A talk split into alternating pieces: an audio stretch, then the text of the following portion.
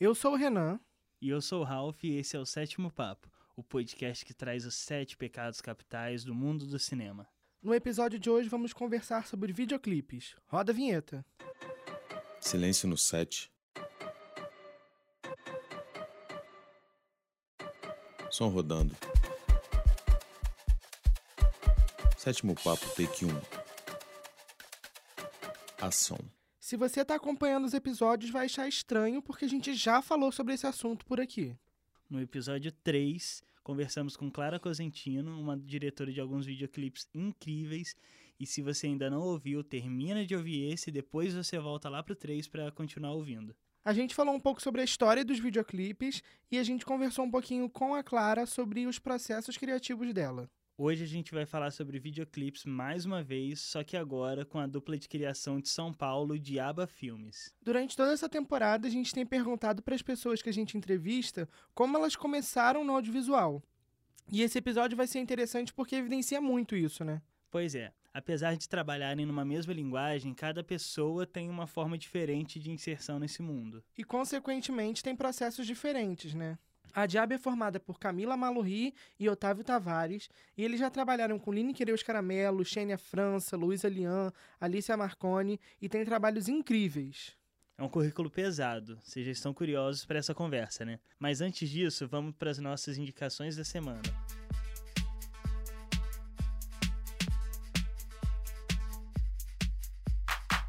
A primeira indicação é o clipe do Emicida, que chama Amarelo. É um clipe que fala muito sobre saúde mental, né? Ele foi lançado no, em setembro, durante o Setembro Amarelo. É, e ele traz histórias de pessoas, histórias de superação. Fala muito sobre pessoas pretas, pessoas LGBTs, é, pessoas deficientes. É uma música do Emicida com a Majur e com a Pablo. E é uma música linda por si só e o clipe só completa isso, né? E o próximo clipe, ele é um pouquinho mais saliente, ele é de uma música da Linda Quebrada com o Davi, chama Tomara. Ele é um clipe dirigido pelo Indigno Kid, vale muito a pena conhecer porque eu amo o trabalho dele. É, e é um clipe totalmente feito com fundo verde, é, e assim, muitas experimentações do que o Indigno é, tem como estética, assim. É muito interessante, vai assistir e conhecer o trabalho dele. Ele também tem um canal no YouTube com mais dois amigos que chama Bonitas de Costa. E também vale conhecer porque eles são muito engraçados.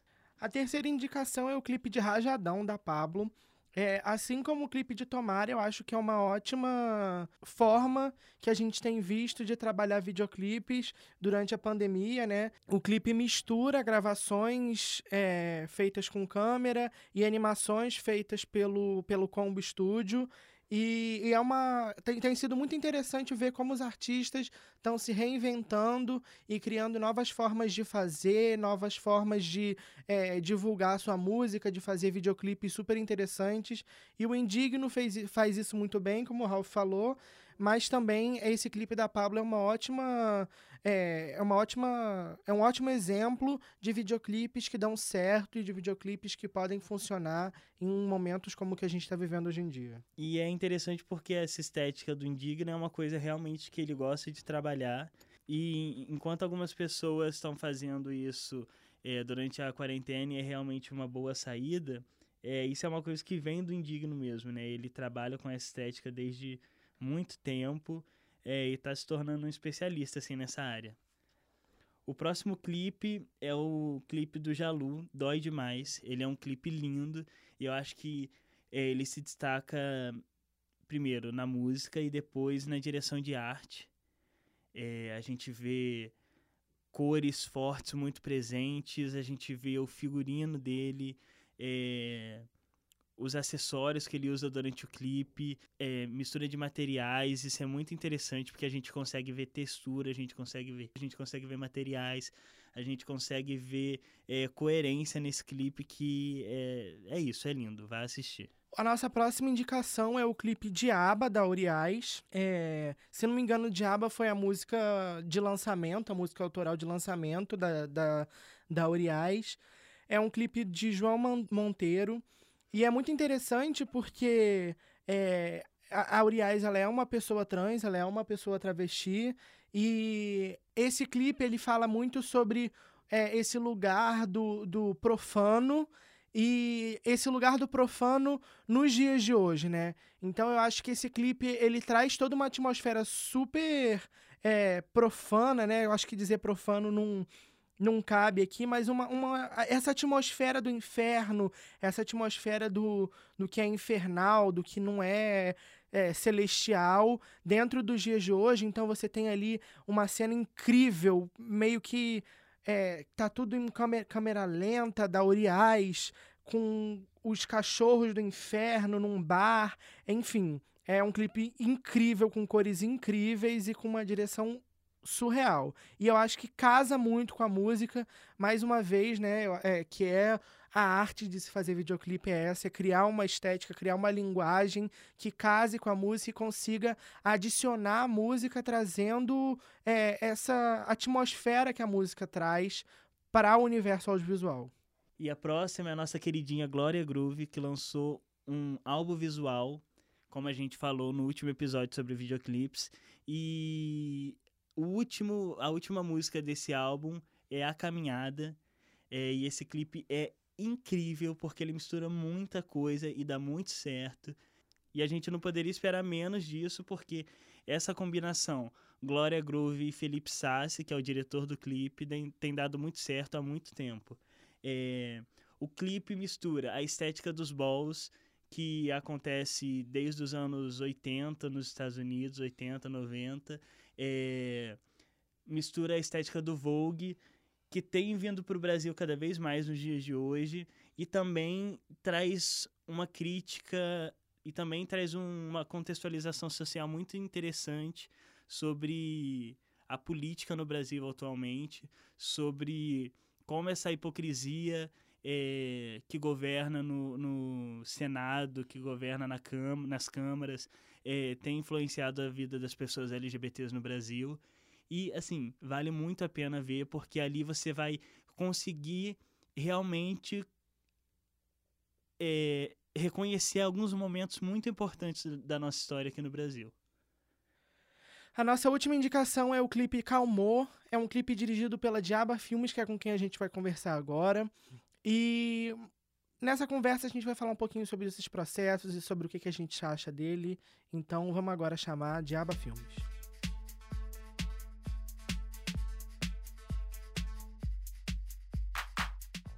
E como dito, hoje nós vamos receber uma dupla de criação e direção, Camila Malui e Octávio Tavares, que formam Filmes da Diaba. Sejam muito bem-vindos. Olá.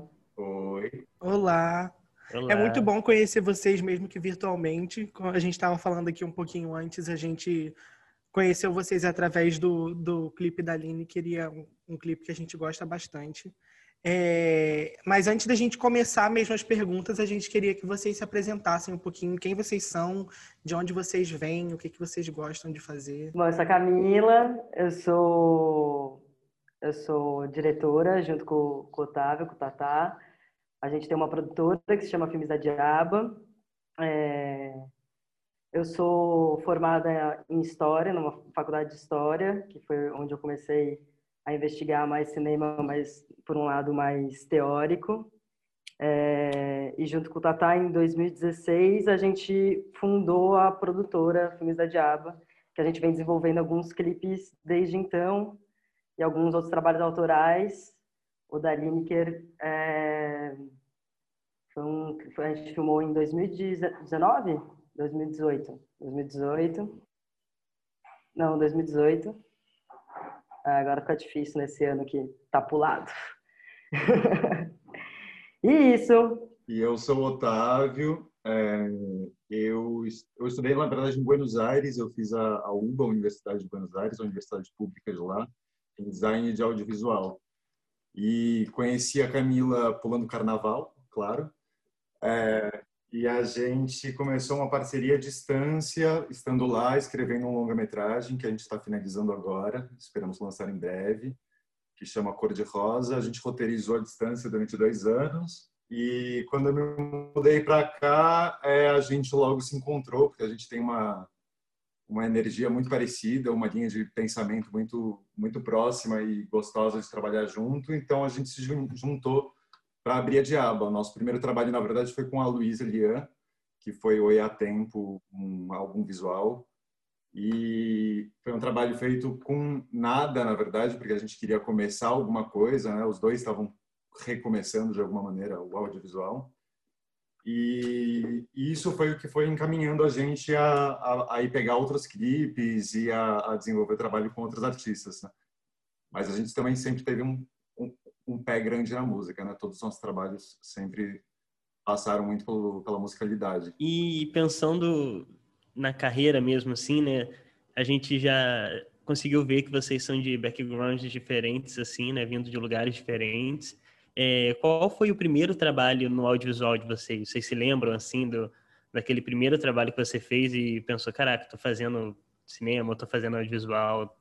É, para mim foi diferente. O, o Tatá, como eu estudava cinema já, ele teve outros trabalhos antes. Para mim, tinha feito, né, trabalhado com outros amigos que também são daqui de cinema aqui de São Paulo, feito produção de outras coisas, assim, ou vai ajudar no set, faz essas coisas. Mas a primeira vez que eu vi que eu estava fazendo foi no Ia Tempo mesmo, com a Luísa, que foi em 2016, e que foi o primeiro trabalho. Eu tinha feito outros trabalhos que não eram dentro do cinema, mas que passavam pelo vídeo, mas numa ideia mais de videoarte, mais perto de, de outros lugares que não só o cinema, que é um lugar também que eu gosto muito. É, mas da construção do cinema e da narrativa e de, de participar de todo o processo, né, de, de fato gestar um projeto inteiro, foi, foi a partir do... Ah, não, mentira, eu tô aqui errando total. Primeiro, tô, tô pulando uma etapa. Porque a gente, na verdade, começou a escrever o Cor-de-Rosa, o nosso longo, em 2013. E o primeiro trabalho, é verdade, o primeiro trabalho foi em 2015, quando a gente filmou o Cor-de-Rosa. Eu tava só falando dos clipes aqui, mas eu, Tatá, a gente começou a roteirizar, o Tatá me chamou, bom, a gente já se encontrava, o Tatá morava em Buenos Aires, eu morava aqui em São Paulo, a gente sempre se encontrava nas, nas férias, né, tipo janeiro, fevereiro, essa época, e sempre se encontrava, pidava junto, tal, fazia umas aspirações, assim, em viagem, e aí o Tatá tinha que começar a fazer o processo de, de, de TCC dele, de finalização de curso, e me chamou para roteirizar com ele. Aí no princípio eu já fiquei, ah, tá bom, vou roteirizar, mas é isso, não sei o quê. E quando eu vi, a gente já estava fazendo. Viajando com. Vivendo intensamente. Um monte de travesti dentro de uma Kombi. Um a gente foi filmar em outubro de 2015, a gente ficou 45 dias mais ou menos filmando. E foi uma equipe super pequena, de 15 pessoas, assim, que eram fixas, vinha uma ou, ou outra, outro, outro ator para filmar com a gente durante esse processo. Mas a gente era uma equipe pequena de 15 pessoas, bem no cinema guerrilha, assim, a gente tinha pouca grana para fazer um longa. E foi uma grande aventura, foi uma grande experiência para todo mundo que estava nesse set, assim, porque foi a primeira experiência no audiovisual, assim, de um longa de muita gente que estava no set. Então foi era uma anarquia assim o set, era uma loucura. E era muito legal porque a gente produzia o filme enquanto fazia o filme. A gente estava o tempo inteiro roteirizando, produzindo, fazendo. E a gente gosta muito de grandes aventuras, né? Do, uhum. No clipe da Aline, em todos os clipes, a gente sempre termina caindo em grandes aventuras e grandes enrascadas. É, o que é tudo, o que faz tudo ficar um pouco mais potente. e, e aí é isso, aí a primeira vez então que, que eu me senti fazendo foi mesmo no, no, no, no Cor de Rosa, que foi, foi, foi uma loucura muito grande e que vai sair muito em breve, conquistar o Brasil inteiro. É, eu, eu tenho uma experiência anterior ainda de criança com Randy sequestrando meu irmão para é, atuar em, em, em, pequenos filmes. E depois só na faculdade mesmo, que eu fui, fui ter a experiência de fazer um curta, que circulou alguns festivais, e daqui, logo em seguida já embarquei é, com a Camila nesse barcão, nosso grande navio, a Diaba. E como é que surge assim essa coisa do filmes da Diaba? Como é que vocês pensam? Como é que vocês como é que começa essa ideia de juntar os dois e fazer, bom, vamos fazer isso junto, vamos chamar de filmes da Diaba e oficializar isso? Como é que é esse processo? Eu acho que fazer junto, nós dois, é quase inevitável. Mesmo que a gente não quisesse, acho que a gente já está junto, assim, irmãs siamesas. Mas é, com assim, o nome já vinha muito do cor-de-rosa, acho que da, da, nossa fonte de pesquisa, que é principalmente as chanchadas, a gente gosta muito das chanchadas brasileiras. E, e a gente tem um filme que a gente ama muito, que é A Rainha de Aba, e que é uma chanchada é, de gangsters, bandidas, é, travestis, corpos dissidentes dentro do Rio de Janeiro dos anos 70 e que, é, e que sempre inspirou muito a gente como estética, assim como, como, como busca.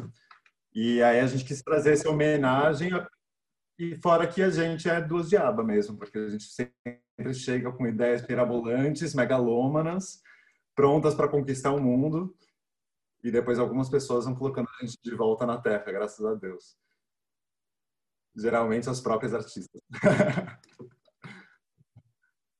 Desculpa, a Xênia não, a Xênia vai mais longe do que a é, gente. É, a Xênia é mais longe do que a gente. É, e como que funciona a dinâmica de trabalho entre vocês, assim? Porque a gente também trabalha junto, a gente namora desde que a gente se conheceu praticamente e trabalha junto desde que a gente se conheceu também.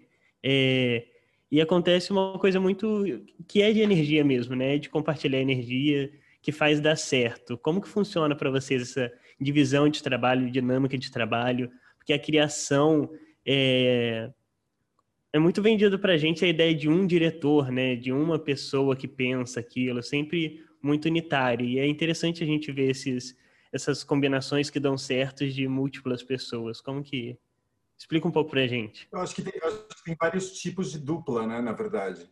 É, tem duplas que acho que se, se dividem em tarefas diferentes. Uma pessoa é, é mais técnica, outra é mais na, é, na, na questão da construção do relato ou é, uma, uma escreve, outro dirige, enfim, acho que, mas acho que a gente não sei explicar o porquê, acho que muita gente, inclusive, deve dar risada de nós por conta disso. A gente faz absolutamente tudo juntos, tudo, todos os processos. A gente está sempre sentado, lado a lado. A gente é amiga há é. muitos anos também, assim, né? Antes, antes de ter a Diaba, a gente, bom, sei lá, a gente é amiga há uns 10, 12 anos. E acho que isso que o Tata estava falando do começo, de ter uma simbiose de compartilhava muita, muitos pensamentos, assim, compartilhar muita ideia, compartilhar, inclusive, estética parecida, pesquisas parecidas, e aí a gente acaba fazendo tudo junto. A gente, quando está num processo de, de criação, a gente fica pirando junto, fica fazendo processo de pesquisa junto e roteiriza junto, um sentado do lado do outro fazendo. E quando a gente está no set, a gente também a gente sempre pensa no começo, ah, não, vamos, fica um pouco mais aqui, um pouco mais lá, enfim, a gente acaba fazendo tudo junto também, vendo e aprovando as coisas tudo junto. É bem é bem simbiótico o rolê. E tem algum momento em que vocês pensam, em que o, vocês pensam, cara, a gente não tem tempo para nossa amizade porque a gente está o tempo inteiro trabalhando? Não porque a gente vai pra night, né, amigo? Ah, não, a gente sai, a gente, agora a gente trabalha oito horas por dia, a gente vai direto pro boteco e vai até às sete da manhã, entendeu? Pra estar às nove numa reunião. É. Só assim para dar certo. Só. Entrando já no, nos clipes, né? Vocês trabalharam aqui, aí vocês já falaram alguns nomes, né? Vocês trabalharam com a Lineker, com a Xênia, com a Luísa. É, como é que é essa coisa de escolher com quem que vocês vão trabalhar? É uma escolha ou é, vai aparecendo e vocês vão pegando? Acho que é como um imã. Eu acho que teve. Não, é. não é uma escolha especificamente, mas também não é uma não é uma coisa que a gente busca e também não é uma coisa que vem do nada, né? Eu acho que não, não... o que, que você acha, Camila? Ah, eu acho que tem, acho que tem vários momentos assim. Acho que cada artista, inclusive, foi de uma forma diferente assim. A Luísa, por exemplo, é uma pessoa que a gente é amiga há muitos anos também, que a gente acompanhou desde o princípio a carreira dela. É, eu fiz o cenário do primeiro show dela. O Tatá é amigo dela há milhões de anos também. E quando a Luísa começou essa ideia que ia vir a ser o Oiá, ela compartilhou comigo os poemas, eu já chamei o Tatá, a gente, a gente já pirou em fazer uma coisa que não era só um videoclipe. Então, da Luísa é tem uma coisa de um lugar de uma amizade muito antiga e de, de, de trocar, enfim, de se acompanhar de alguma forma no, no processo de cada um, assim. A Xênia, a gente quis a Xênia. a gente escreveu para ela Tata veio um dia me mostrou o single dela, tinha acabado de lançar. Tata mostrou o single, tinha acabado de lançar. Eu falei, nossa, demais, puta, foda. Vamos escrever para ela, vai que, vamos aí. A gente não, nem conhecia ela. E aí a gente escreveu. Aí a gente mandou um e-mail para ela que era A Diaba Te Quer. A Diaba Te Quer. E aí, e aí ela ficou tipo, ai, nossa, então vamos, vamos, vamos se encontrar. E aí com a Xênia também rolou amor, assim, foi tudo. A gente se divertir, se diverte muito com a Xênia. A Xênia também, ela, ela é uma diaba também. Então, ela, as, melhores, as melhores reuniões, né? É, são horas e horas da, Xênia pirando. Xênia, vamos fazer uma reunião, uma horinha de reunião, tá? Só. Aí chega lá, se alguém já foi no show da Xênia, sabe como é. Uhum. As reuniões de uma hora, elas viravam sete, das sete, 99% do tempo era a Xênia falando sobre o astro, sobre os astros, astrologia, cristais, ancestralidade.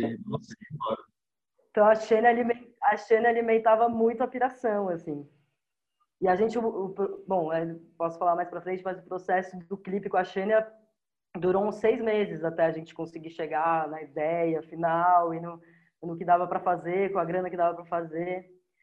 E a Lineker a gente escreveu para ela, mas a, quando a gente escreveu para a Lineker a gente já tinha Bom, a Lineker e a Sheila são amigas, já tinha um, um, um, um, lugar também dela ter visto outros trabalhos nossos, né?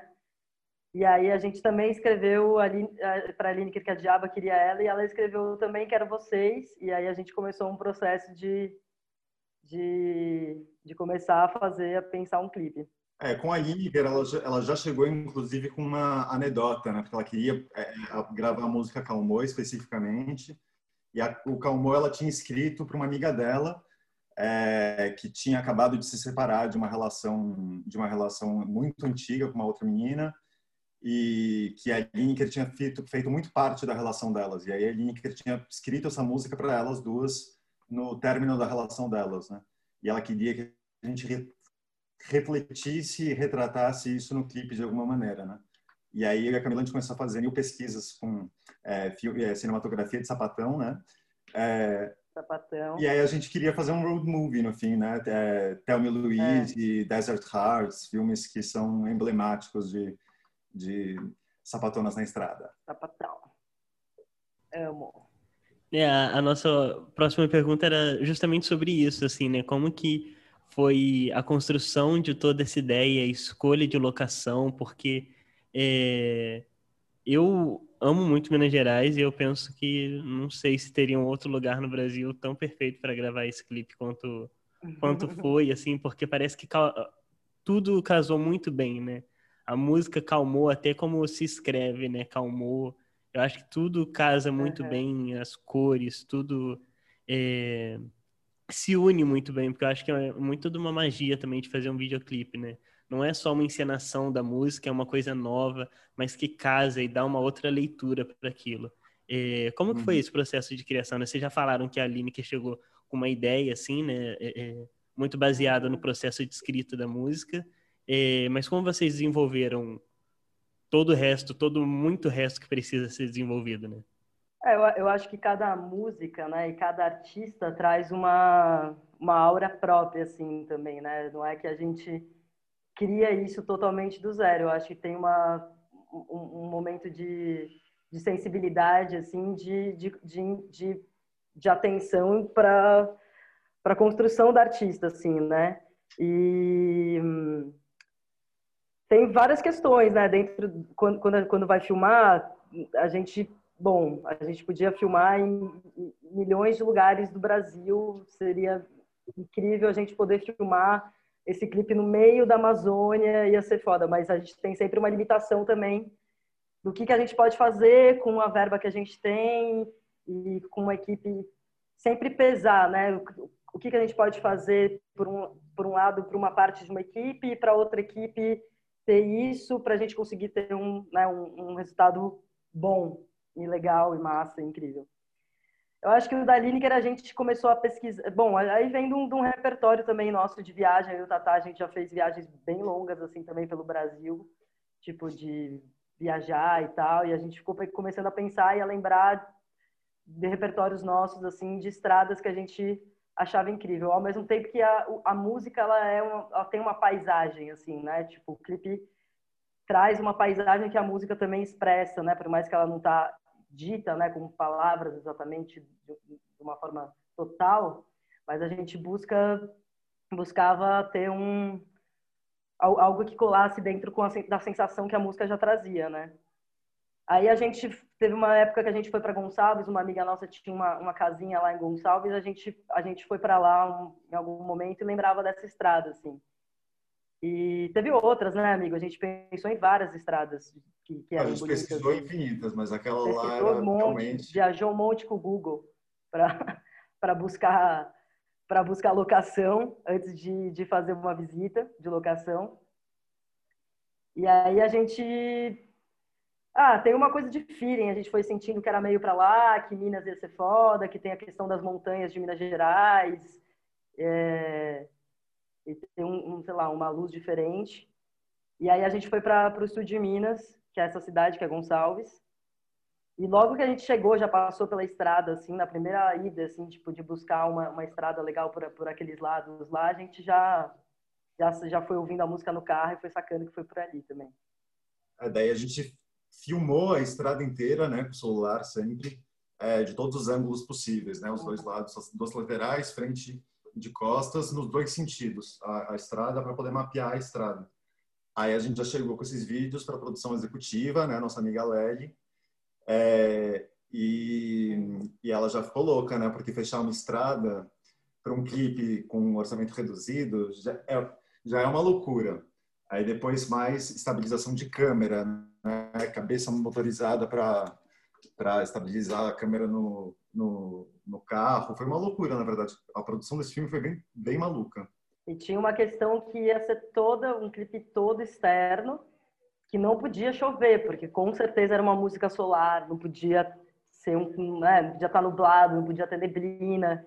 Então a gente rezou muito. E deu certo.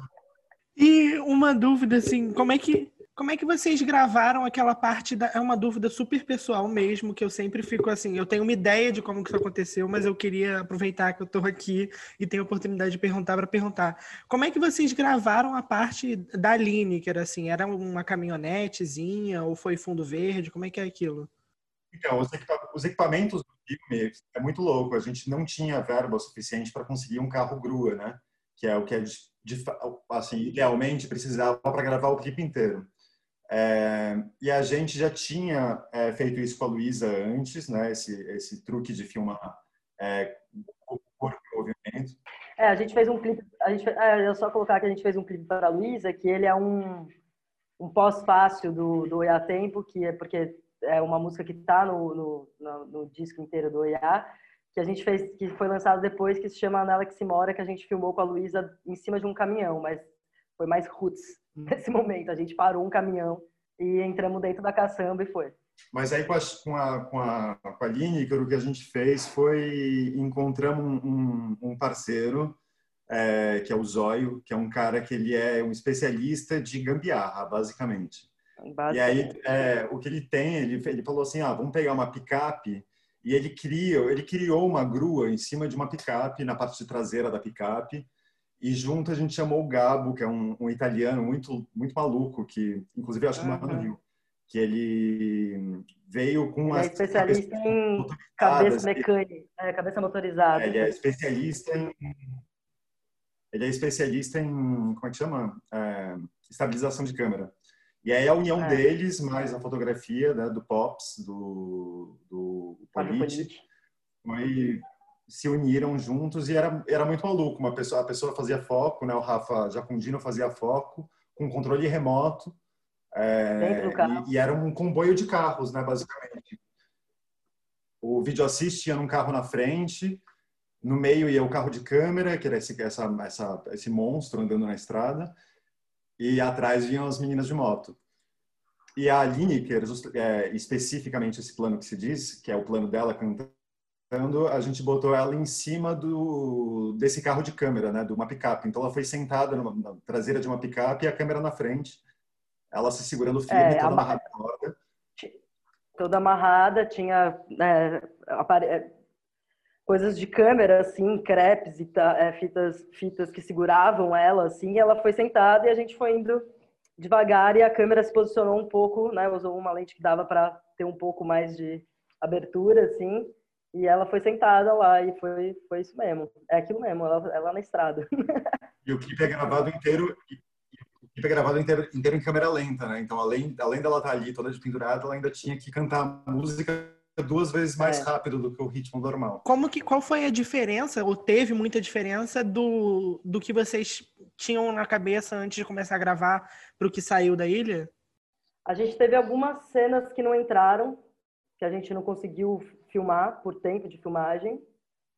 É, a ideia de que elas, né, elas duas, quando elas olhavam para a estrada e viam essas representações femininas assim na estrada, é, era uma ideia de que ela, é, que ela, que elas a ideia era que elas enxergassem o universo inteiro feminino, né? A partir do momento que elas estão juntas na moto, tudo que está em torno delas é, é um, um, universo de possibilidade de feminina, né? De, de só existir o universo feminino.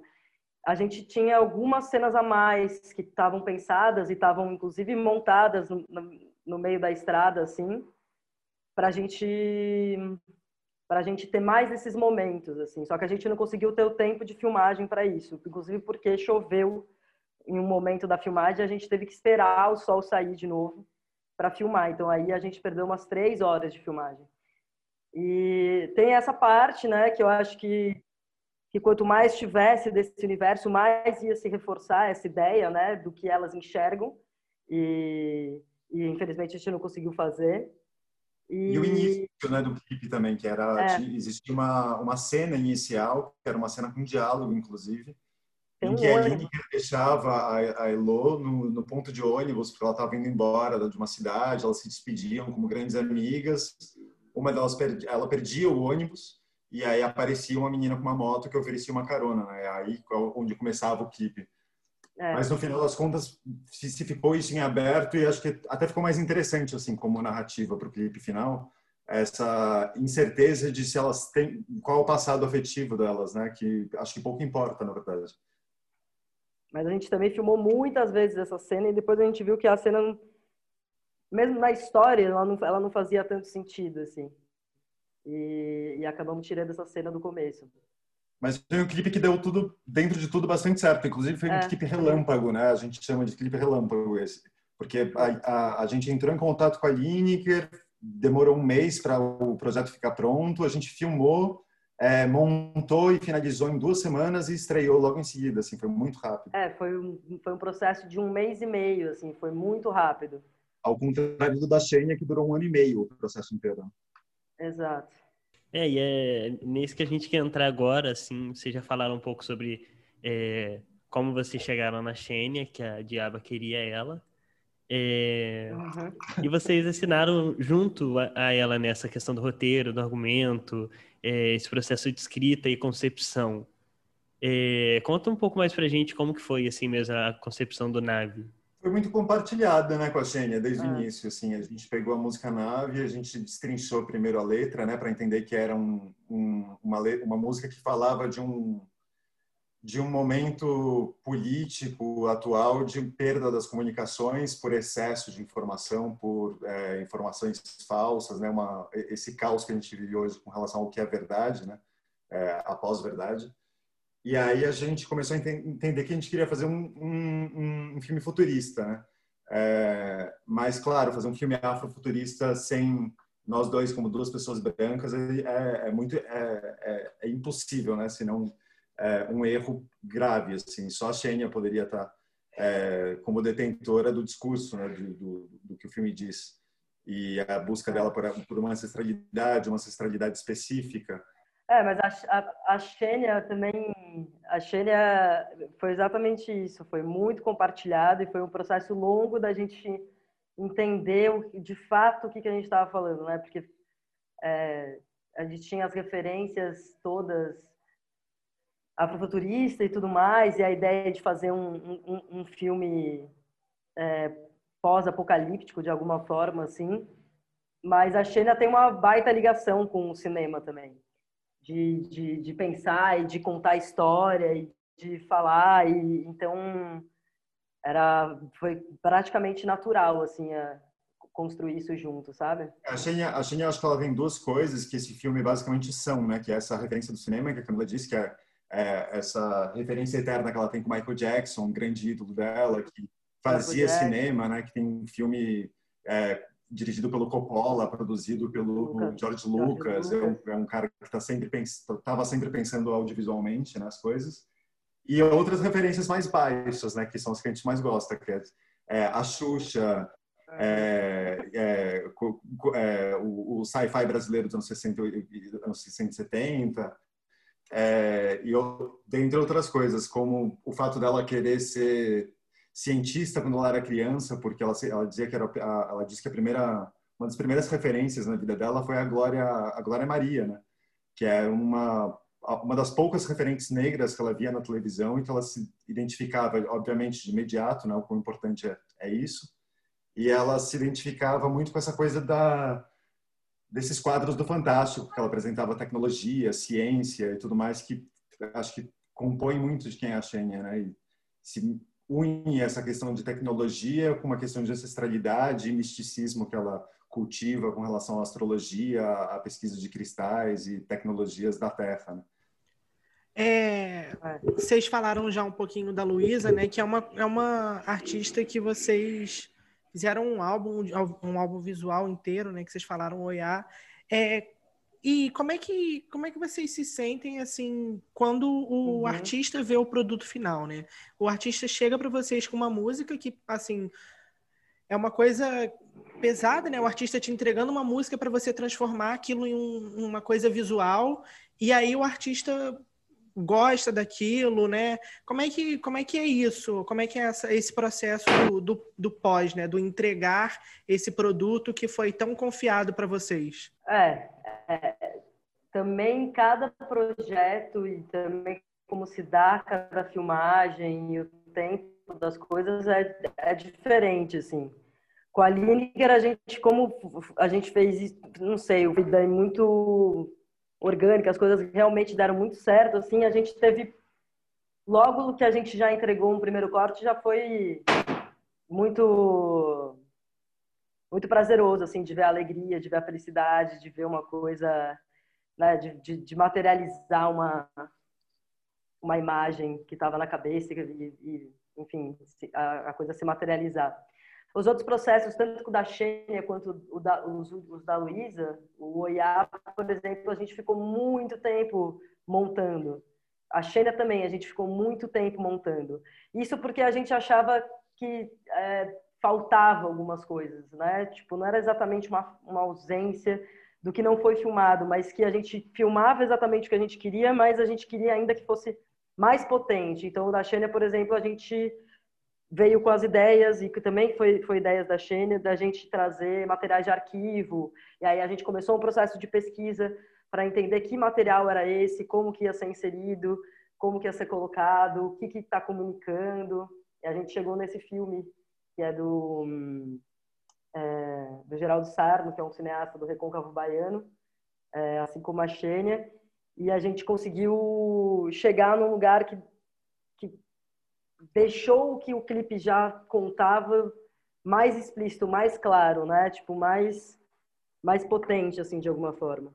O da Luísa, o Oiá, bom, o Oiá ele tem 25 minutos, ele não ia ser e foi feito completamente de, de forma artesanal e totalmente na guerrilha, a gente fez com pouquíssima grana, com pouquíssimas pessoas envolvidas e a gente montou junto com a Renata Miranda, que é uma amiga nossa, que também a gente passou madrugadas assim montando para chegar num lugar junto com o Charles que fez também o além de produzir a Luísa fez a produção, fez o desenho de som do, do filme.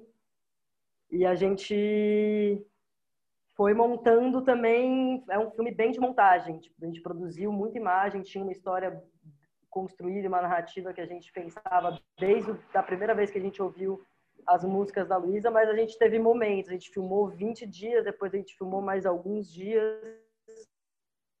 Conforme gente, o Oiá é um processo interessante, que a gente, a gente foi montando filmando. Dentro a narrativa conforme a gente foi filmando. O IAC tem 25 minutos, a gente filmou 10 dias, montou, entendeu o que faltava, voltou para filmar. E conforme a gente ia filmando, a Renata ficava em casa. A gente filmou isso tudo no litoral em Ubatuba. Conforme a gente ia filmando, a gente saía para filmar, a gente voltava com material, montava, pensava um dia e depois voltava para filmar de novo.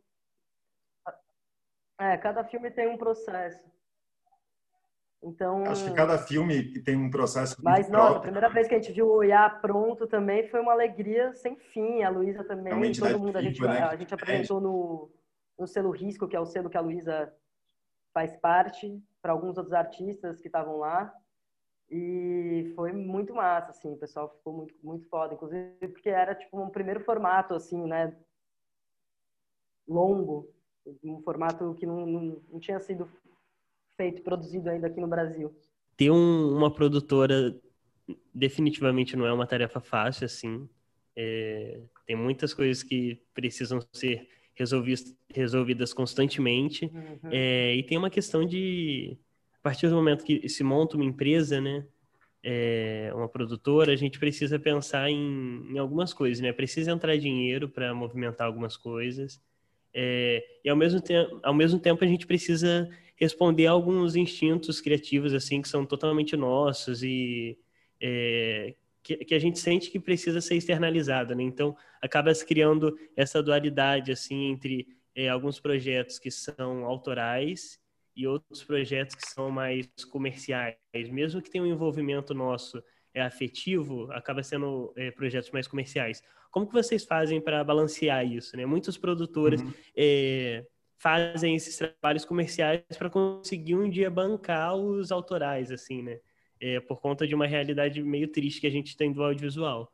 Mas como que é para vocês? É uma realidade bem triste. Eu acho que eu acho que a gente está se posicionando como uma empresa produtora só agora, depois de muito tempo, assim, de querer pegar também outros outros diretores, outros artistas para trabalhar com a gente, né? É, como funciona uma produtora mais ou menos. Acho que a gente sempre se posicionou muito como uma dupla de criação e de direção também por conta disso, né? A gente, a verdade é que com clipes a gente nunca ganhou nada, né? A gente sempre fez os clipes por vontade, por desejo, por querer fortalecer um artista. É, agora a gente acabou de lançar um, um, clipe no começo do ano da, da Alice Marconi, Noite Quente, que é o primeiro clipe de Travanejo. Enfim, é, são projetos que a gente acredita que tem potência, né, e que precisam estar no mundo como forma audiovisual também. Mas o que a gente sempre fez foi tem em paralelo e isso é muito triste na verdade essa realidade do, de como funciona o audiovisual no Brasil a gente teve, sempre teve que ter outro trabalho nós dois também como dupla né porque a gente é inseparável. É, então a gente estava como dupla em algumas outras produtoras onde a gente fazia tratamentos para outros diretores dentro de publicidade e também é, pegava alguns trabalhos como, como diretores de publicidade, mas sempre, é, é, por um lado, para conseguir fazer, né, e ter, e ter, dinheiro e poder, e poder se, se é, alimentar, pagar as contas, etc. E acho que o lado artístico, pessoal, acho que sempre vai estar, né? Acho que independentemente de qual trabalho você vai fazer, se ele é comercial ou não, de alguma maneira a sua visão está ali impressa, né? mas é, o desejo, assim, de, o tesão de fazer, eu acho que sempre vem quando você realmente está é, muito envolvido com o projeto e muito envolvido com a ideia de, de criar potência total, daquilo. Né? Total, né? é, é, a, a, gente tem esse todo esse essa temporada um agora está sendo muito importante, eu acho, para a gente. Como a gente falou, a gente está começando agora, então é, muito do que vocês falam, a gente às vezes fica batendo um pouco de cabeça entre nós dois, assim, cara, será que vai ser se a gente não vai conseguir bancar os nossos projetos, sabe? Tanta coisa que a gente quer fazer. E será que assim a gente está fazendo alguma coisa errada? Então é muito é muito importante ouvir isso de vocês, ainda mais assim, porque vendo o que vocês conseguem fazer, o que vocês já conseguiram fazer, isso é muito legal pra gente ouvir agora. E agora a gente chega naquela nossa dinâmica, onde a gente pede para os nossos convidados escolherem um filme é, e descreverem esse filme em sete palavras, é, sem dizer o nome do filme e também contando um pouquinho o porquê dessa escolha. Então agora é a vez de vocês. Fala aí, amigos, as palavras que a gente separou. As palavras são navalha, majestosa, bandida, mitológica, purpurina, violência, escandalosa. Amei. E por que que vocês escolheram essa esse, essa produção? Amor, é porque a gente escolheu essa produção por ser uma grande inspiração. Mas eu acho que as palavras, assim, nem, nem, nem dá para explicar o porquê que essa, da escolha dessas palavras. As palavras são, são um filme. É um filme, é. Tem uma questão de dialeto que, enfim, de, de palavras que representam tanto instrumentos como a navalha, que são, são representações específicas desse filme. A gente escolheu esse filme porque eu acho que esse filme ele, ele, tem, ele tem uma importância hum, estética. Eu acho que, assim como no nosso trabalho, a gente busca desenvolver uma estética genuína brasileira, assim. Eu estava falando com a gente gosta muito do clipe da Lineker porque eu acho que é uma estética sapatão brasileira que é bem específica, que a gente não, não tem não tem muitas, né? Então que, que, que delícia poder se criar uma estética sapatão, poder criar uma estética genuinamente brasileira, assim. E acho que esse filme ele tem tem isso.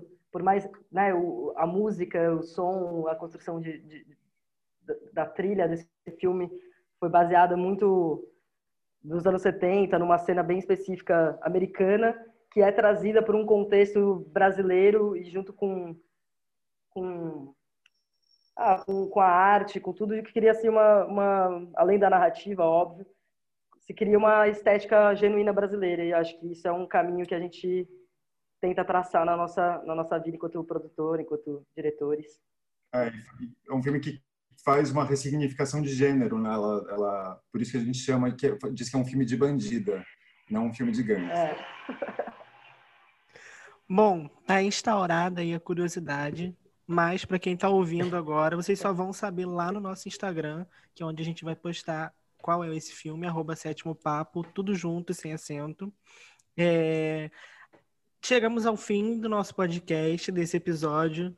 Foi muito gostoso receber vocês. Ah. Para as pessoas que quiserem acompanhar um pouquinho do então, trabalho de vocês. Lá embaixo na Terra, no inferno.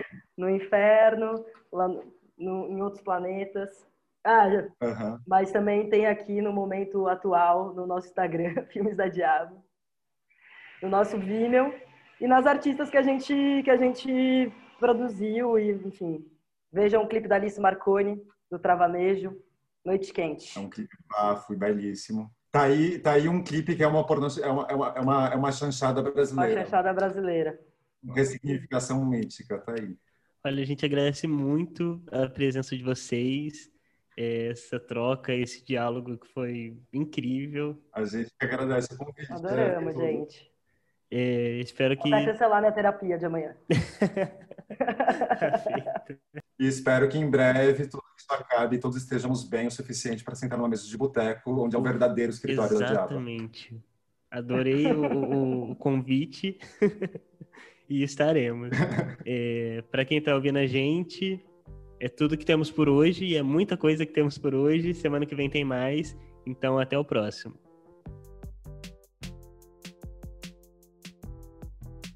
Este podcast é financiado com recursos do edital Cultura Presente nas Redes, da Secretaria de Estado do Rio de Janeiro.